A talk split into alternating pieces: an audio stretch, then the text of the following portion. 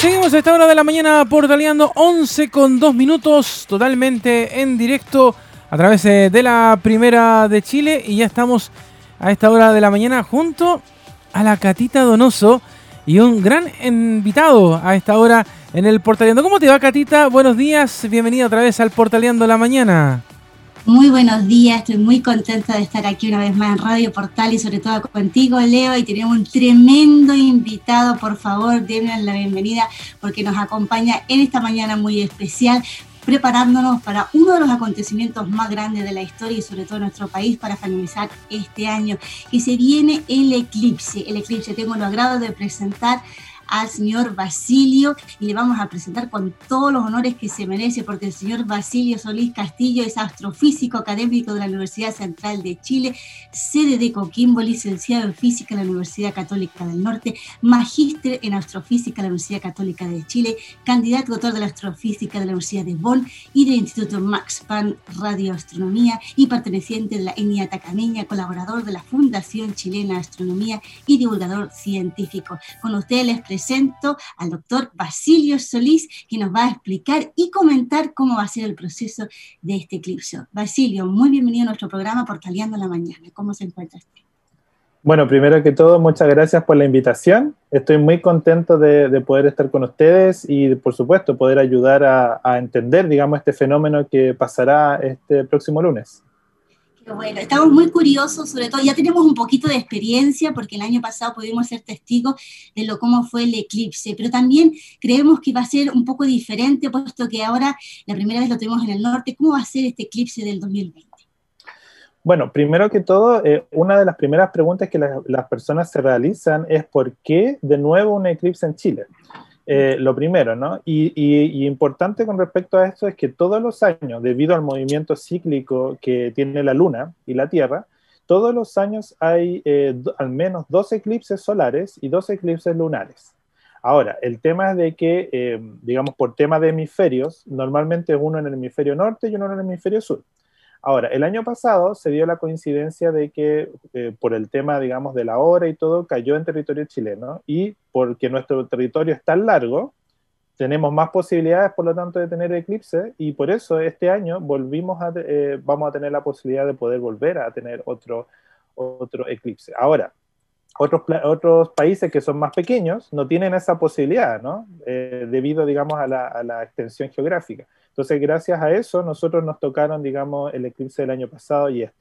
Ahora, todos los eclipses solares son diferentes debido a este movimiento y justo a, la posición en la cual se encuentran en el cielo. Por ejemplo, este eclipse va a durar un poco menos que el eclipse, el eclipse anterior, en el sentido de la totalidad. También eh, vamos a tener, debido a, las latitudes que, justamente se tienen, vamos a seguir teniendo un eclipse total, pero las condiciones son eh, bastante diferentes, ¿no? El, eclipse del año pasado lo tuvimos en la región estrella, ¿no? Eh, la totalidad, y ahora tenemos, de hecho tenemos pronóstico ahí de lluvia, parece, para el eclipse del día luna. Entonces, eso habla, mm. digamos, de las diferencias y, que pueden haber, digamos, de lugar en lugar y se está preparando en el mundo científico, ¿cómo se está preparando para recibir este eclipse?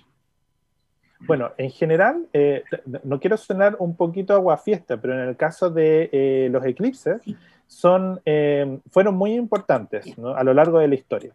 De hecho, creo yo de que una de las mayores muestras de lo importantes que son los eclipses es que nosotros podemos predecirlos hasta con segundos de precisión. Mm. Nosotros sabemos exactamente dónde, cuándo y, el, eh, digamos, cuándo comienza, cuándo termina. Es decir, hoy en día eh, el eclipse es la comprobación de que la ciencia está bien, se está haciendo bien los cálculos, digamos. Pero en términos de, digamos, de descubrimiento astronómico, normalmente el eclipse, como la imagen que, tiene usted ahí en el fondo, eh, vemos de que el Sol, cuando nosotros lo, vemos directamente, eh, no se puede ver lo que está pasando en el Sol por su luz, ¿no? Su luz es tan brillante, no podemos ver lo que pasa en su superficie, etc. De hecho, bueno, Galileo estuvo mirando mucho tiempo el Sol y al final de su vida eh, quedó casi ciego, justamente por eso. Mm. Entonces, ahora el eclipse lo que nos permite es que como se tapa la parte, digamos, brillante del Sol, nosotros podemos estudiar lo que está alrededor, que se llama la corona solar. y es lo que, digamos, se ve como este, ese resplandor ¿no? que está alrededor. Y, esa, y la corona solar es bastante difícil de poder estudiar por eso mismo. Ahora, hoy en día tenemos satélites que eh, reproducen el eclipse, es decir, tienen una camarita con una pequeña parte oscura adelante que tapa el sol y pueden ver la corona las 24 horas al día. Entonces, no es necesario ah. estudiarla desde la Tierra porque los satélites ya hacen eso. ¿ya? Entonces, eh, en este caso, en el mundo científico, a pesar de que eh, es un acontecimiento relevante, el, mundo científico sigue adelante y está preocupado de otros acontecimientos también, al igual que el eclipse. Obviamente, lo que sí llama la atención, y eso es lo que sin lugar a duda es lo importante, digamos, es como te, como te comentaba al comienzo de que esto es una predicción y nosotros podemos ver la predicción con una exactitud de, de milisegundos que, que, la ciencia, digamos, los cálculos están bien hechos. Y creo que eso es súper motivante también para la, sociedad chilena, ¿no? De que se acerque a lo que es la astronomía, que aprecie también el campo científico, eso también puede ayudar. Claro, el, el, en este caso la sociedad chilena a, a, lo largo de los años, bueno, el tema de la astronomía siempre estuvo un poquito lejano, estamos hablando de hace de, varias décadas atrás, estuvo bastante lejano, era difícil hablar de los astrónomos, la, la, gente se imagina este astrónomo eh, viejito, digamos que, eh, que, habla con acento extranjero, etc. En general ese es el prototipo, ¿no? el icono que se tiene del astrónomo, pero eh, hoy en día gracias al, al, acontecimiento de eclipse, gracias a la inversión que se, ha realizado en nuestro país con los telescopios, también la inversión pública que se ha realizado, hoy en día nosotros podemos tener, digamos, una, una, sociedad más preparada, más conectada también con los fenómenos astronómicos. Y eso creo yo que es una gran ganancia para nuestra sociedad, ya que la astronomía es uno de nuestros principales recursos, digamos, y que nos permiten, digamos, aportar también al conocimiento en el mundo. Basilio dijo algo bien eh, importante, la visibilidad. Según en cada región va a haber eh, diferentes puntos. En el norte sabemos que tienen un 26%, ya el sur, en Magallanes un 58%, y aquí la región metropolitana, tanto en la quinta región como la región de Rancagua, vamos a estar en un 74%. En cuanto a medidas, 74 parece mucho, pero en cuanto a visibilidad, yo estuve el año pasado en la quinta región y creo que éramos 95 y había bastante luz pero sí cuando uno se ponía los lentes ahí podía observar que realmente estaba pues. sucediendo el eclipse. De hecho, a mí me pilló en, el Palacio de la Moneda el eclipse anterior, eh, en ese sector, y eh, lo que sí eh, se notó, o sea, ciertamente baja la luminosidad que hay respecto al horario normal porque fue por la tarde, pero sí se sintió más frío. ¿ah? Eso Yo también se, sentí muy, mucho frío, viento. Y eh, también el comportamiento de los pajaritos también es como medio raro, porque como que están como medio perdidos, no saben si están amaneciendo, anocheciendo.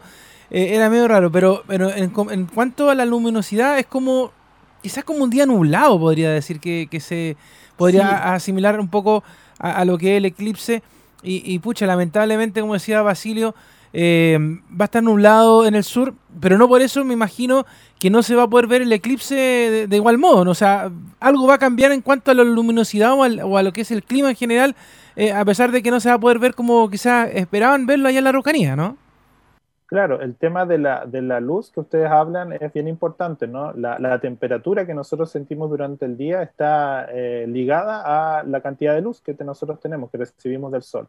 Por lo tanto, la disminución más del 50% de, del sol que ya es tapado, digamos, por la luna, eh, se siente una diferencia. Obviamente esa diferencia no es como las películas, ¿no? En que se ve, digamos, oscuro como de noche, ¿no? Pero esa diferencia eh, se puede notar, ¿ya? Ahora el tema de que eh, nosotros también tenemos con, digamos, en el, en el ambiente en el cual nosotros nos desenvolvemos, la naturaleza reacciona de bastante, eh, de maneras diferentes, ¿no? De hecho, hay varios proyectos que están ya en la Araucanía eh, que van a estudiar, por ejemplo, el comportamiento de las plantas durante la totalidad, el comportamiento de los animales, e inclusive hay un proyecto en el cual van a eh, sumergirse durante, digamos, en el mar, sumergirse durante el eclipse para también estudiar durante esos dos minutos de totalidad alrededor que va a haber, eh, justamente cómo cambia, digamos, cómo reacciona la naturaleza ante, ante ese fenómeno. Así que, de, de, todas maneras, a pesar de ser un evento astronómico, creo yo de que se puede eh, estudiar desde distintas ramas de la ciencia, ¿no?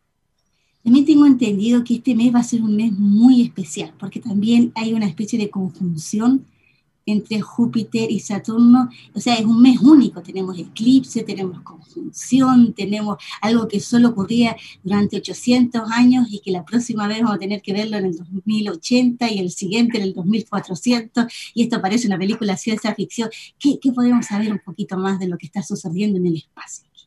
Mire, de la, de la, conjunción, al igual que los eclipses, son fenómenos cíclicos, ¿no? Que van pasando cada cierto tiempo, como usted muy bien dice. Entonces, el tema cíclico es que se va a ir repitiendo durante cierto tiempo. En el caso de las conjunciones, las conjunciones en general, eh, antiguamente eh, cuando se hablaba de las conjunciones era muy importante porque así uno podía ver en el cielo, identificar específicamente qué objeto estaba viendo y cómo se estaba moviendo en el cielo. Hoy en día con una aplicación nosotros podemos dirigir la aplicación al cielo y saber inmediatamente qué planeta es ese, qué estrella es entonces es un poco, digamos, más a la mano. Las conjunciones en general se definen a ciertos acercamientos de eh, astros en el cielo. En este caso, la conjunción que se está hablando es la, es la cercanía del planeta Júpiter y el planeta Saturno en el cielo. Y por supuesto, cuando están muy cerca, eh, normalmente los planetas eh, en el cielo se pueden distinguir de las estrellas porque no tintinean, ¿no? Normalmente una mm. estrella uno la mira y está cambiando como de colores, ¿no? En cambio, el planeta, cuando uno está viendo una estrella y, ese, y esa luz está, es, es constante y es de un solo color, eh, nosotros tenemos de que se puede diferenciar un planeta. Y, nosotros durante este tiempo, en el mes de diciembre, vemos estos dos puntitos, que es Júpiter y Saturno, que están muy cercanos uno del otro, y en este caso eh, es lo que se llama la conjunción, ¿no? De hecho, eh, van a estar muy, muy cerca uno del otro. Y eso genera de que cuando uno ve el objeto, se ve mucho más llamativo, ¿no? Y se suma un poquito la luz de uno más la del otro, por lo tanto hace un poquito más brillante. Se piensa que muchos fenómenos pasados, digamos. De hecho, lo vi el otro día en la televisión que hablaba de la famosa estrella de Belén.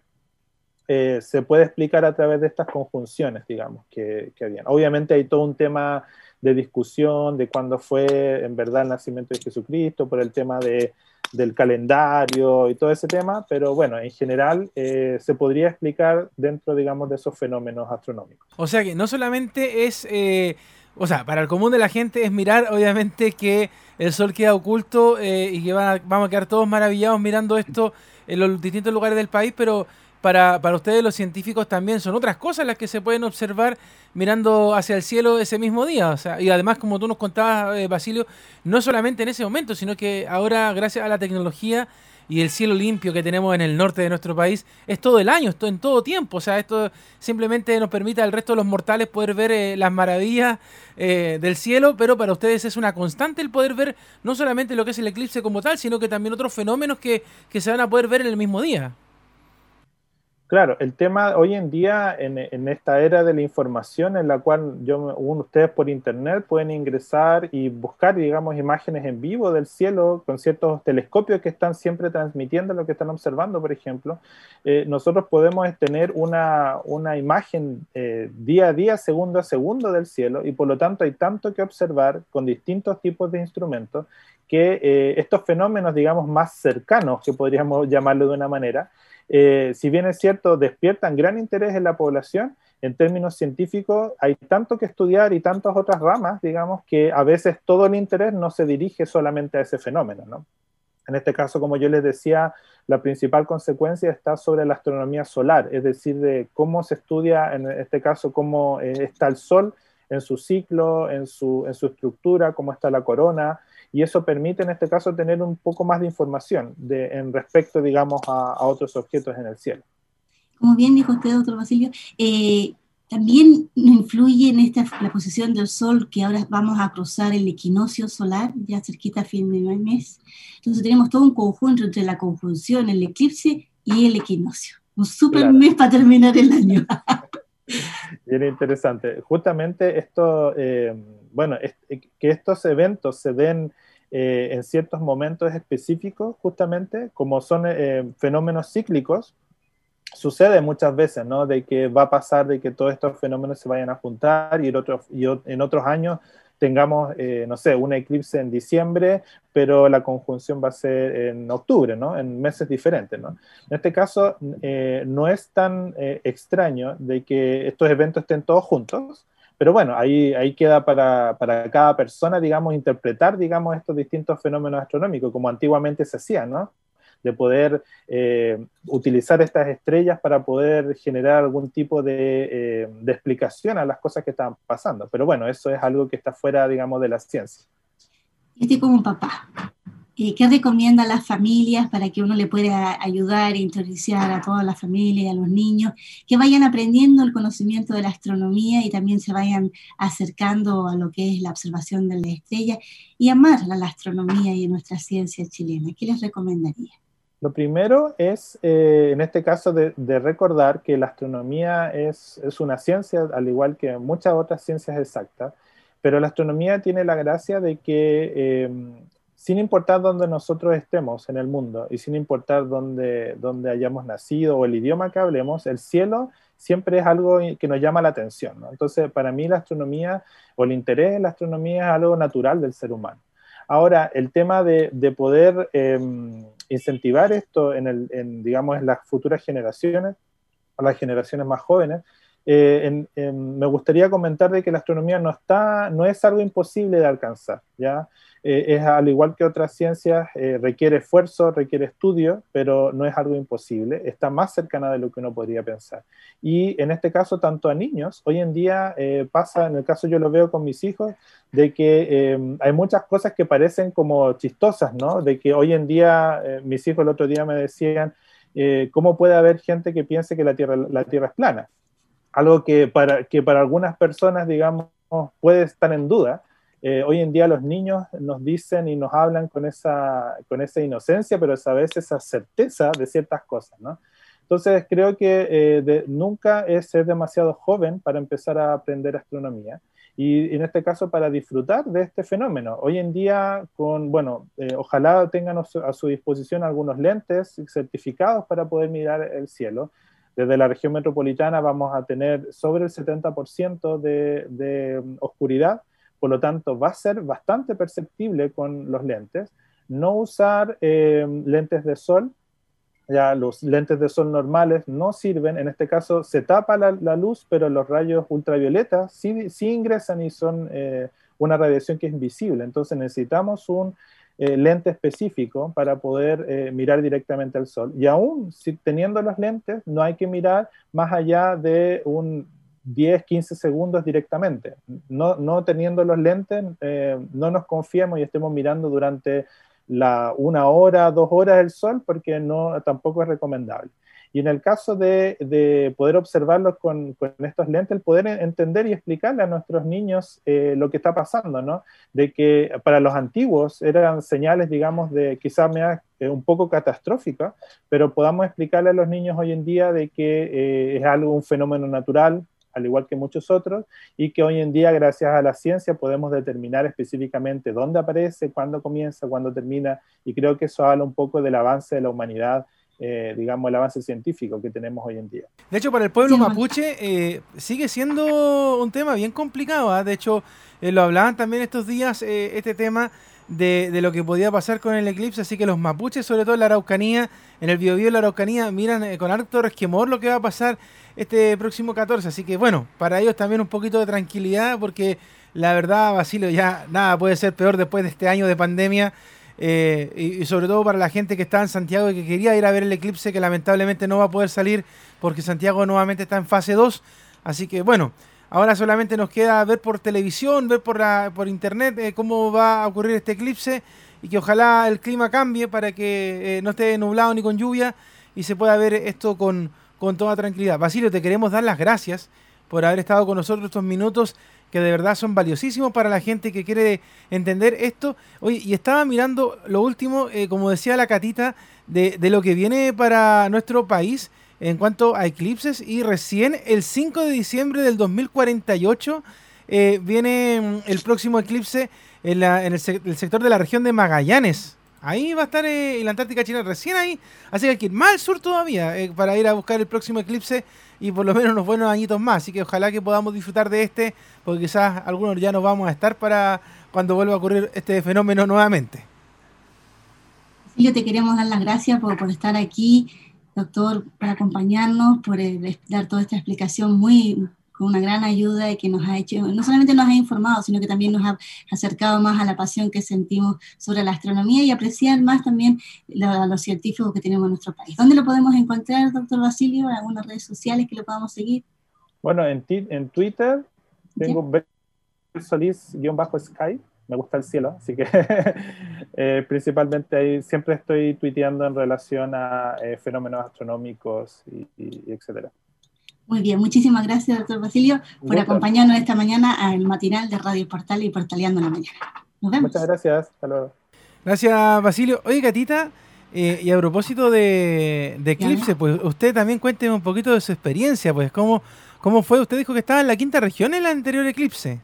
Sí, estuve en la quinta región. Resulta que tuve una experiencia bastante buena porque me tocó colaborar con el planetario y llevamos a varios científicos que vinieron aquí de la ciudad de Boston, vinieron de varias universidades de, Yale, de Columbia y los atendieron ahí en el observatorio de, de que está aquí en los Andes y también en el planetario y dieron varias charlas. Entonces ahí puedes visualizar de que vinieron muchísimos científicos e interesados también de diferentes naciones para aprender un poquito más sobre el eclipse. No sé cómo será este año porque producto de la pandemia yo creo que se ha minorizado la cantidad de gente que ha venido. Y bueno, es diferente, ¿no? Tengo entendido que el próximo también va a ser en Antártida. Igual es difícil de llegar, pero también una propuesta para aquellos arriesgados que quieran ir a conocerla. En cuanto a cómo fue mi experiencia, eh, yo estuve con los lentes, que como dijo el doctor Basilio, que es muy importante tener los lentes, yo tengo entendido que él también lo, pueden comunicar ahí porque si lo pueden encontrar estos lentes especiales. Y eh, yo sentí frío, había bastante frío, había como una, una umbra que le llaman, porque penumbra es como el, la oscuridad total. Y, sí, sí que se sentía un poco los vientos, el, que movían los árboles, como los, pájaros también cantaban, los perros también se ponían un poco más inquietos. Entonces uno notaba esa, esa, algo diferente, daba un pequeño escalofrío. Así que yo creo que estoy bastante apasionada. Y usted que es bastante creyente, este más encima acá en el día de San Juan de la Cruz. Así que imagínese el día que Mira, oye, buen santo, ¿ah? San Juan de la Cruz cae ahí el eclipse. Así que todo un pack para este 2020. Eclipse, conjunción, eh, equinoccio, San Juan de la Cruz, todos los días. Por supuesto. ¿Ah? Oiga, dígale al Emilio que a ver si nos ponemos cámara, así como que se ponga moderno. Pero, Emilio. Si es, cosa, es cosa de él nomás. acá el director don Anselmo Roja nos pincha a las cámaras como loco. Así que depende de don Emilio. Lo que pasa es que a, lo mejor no quiere mostrar su look, Emilio. ¿ah? Sí, pues vos, sí. aparte que quiero escucharme que él está en Valdivia, estaba haciendo un especial de jazz. Sí, pues el Festival, de, jazz. y él va a tener suerte porque él ahí en Valdivia se va a ver bastante bien, tienen como 98%. Pero ¿sabes qué? Por ejemplo, hoy día en Valdivia se esperan tormentas eléctricas. Así que no se siente así como la cosa que el lunes esté cayéndose el cielo allá y, y no van a poder ver nada los pobres, que son mm. quemados en el sur. Tienen eclipse y llueve. Son muy quemados. Sí, sin Festival de Viña y sin eclipse. Oye, el eclipse debería haber sido para acá, oye. ¿Ah? ¿Ah? Debería correrse para acá, para la zona central. Si aquí nunca llueve, aquí no hay casa, aquí lo veríamos sin ningún problema. Eclipse corte para acá, sí. Los vemos, Catita. Un beso Muchas gigante. Gracias, Un abrazo. Nosotros hacemos la pausa y regresamos acá en el Portaleón de la Mañana en la Primera de Chile. Radio Portales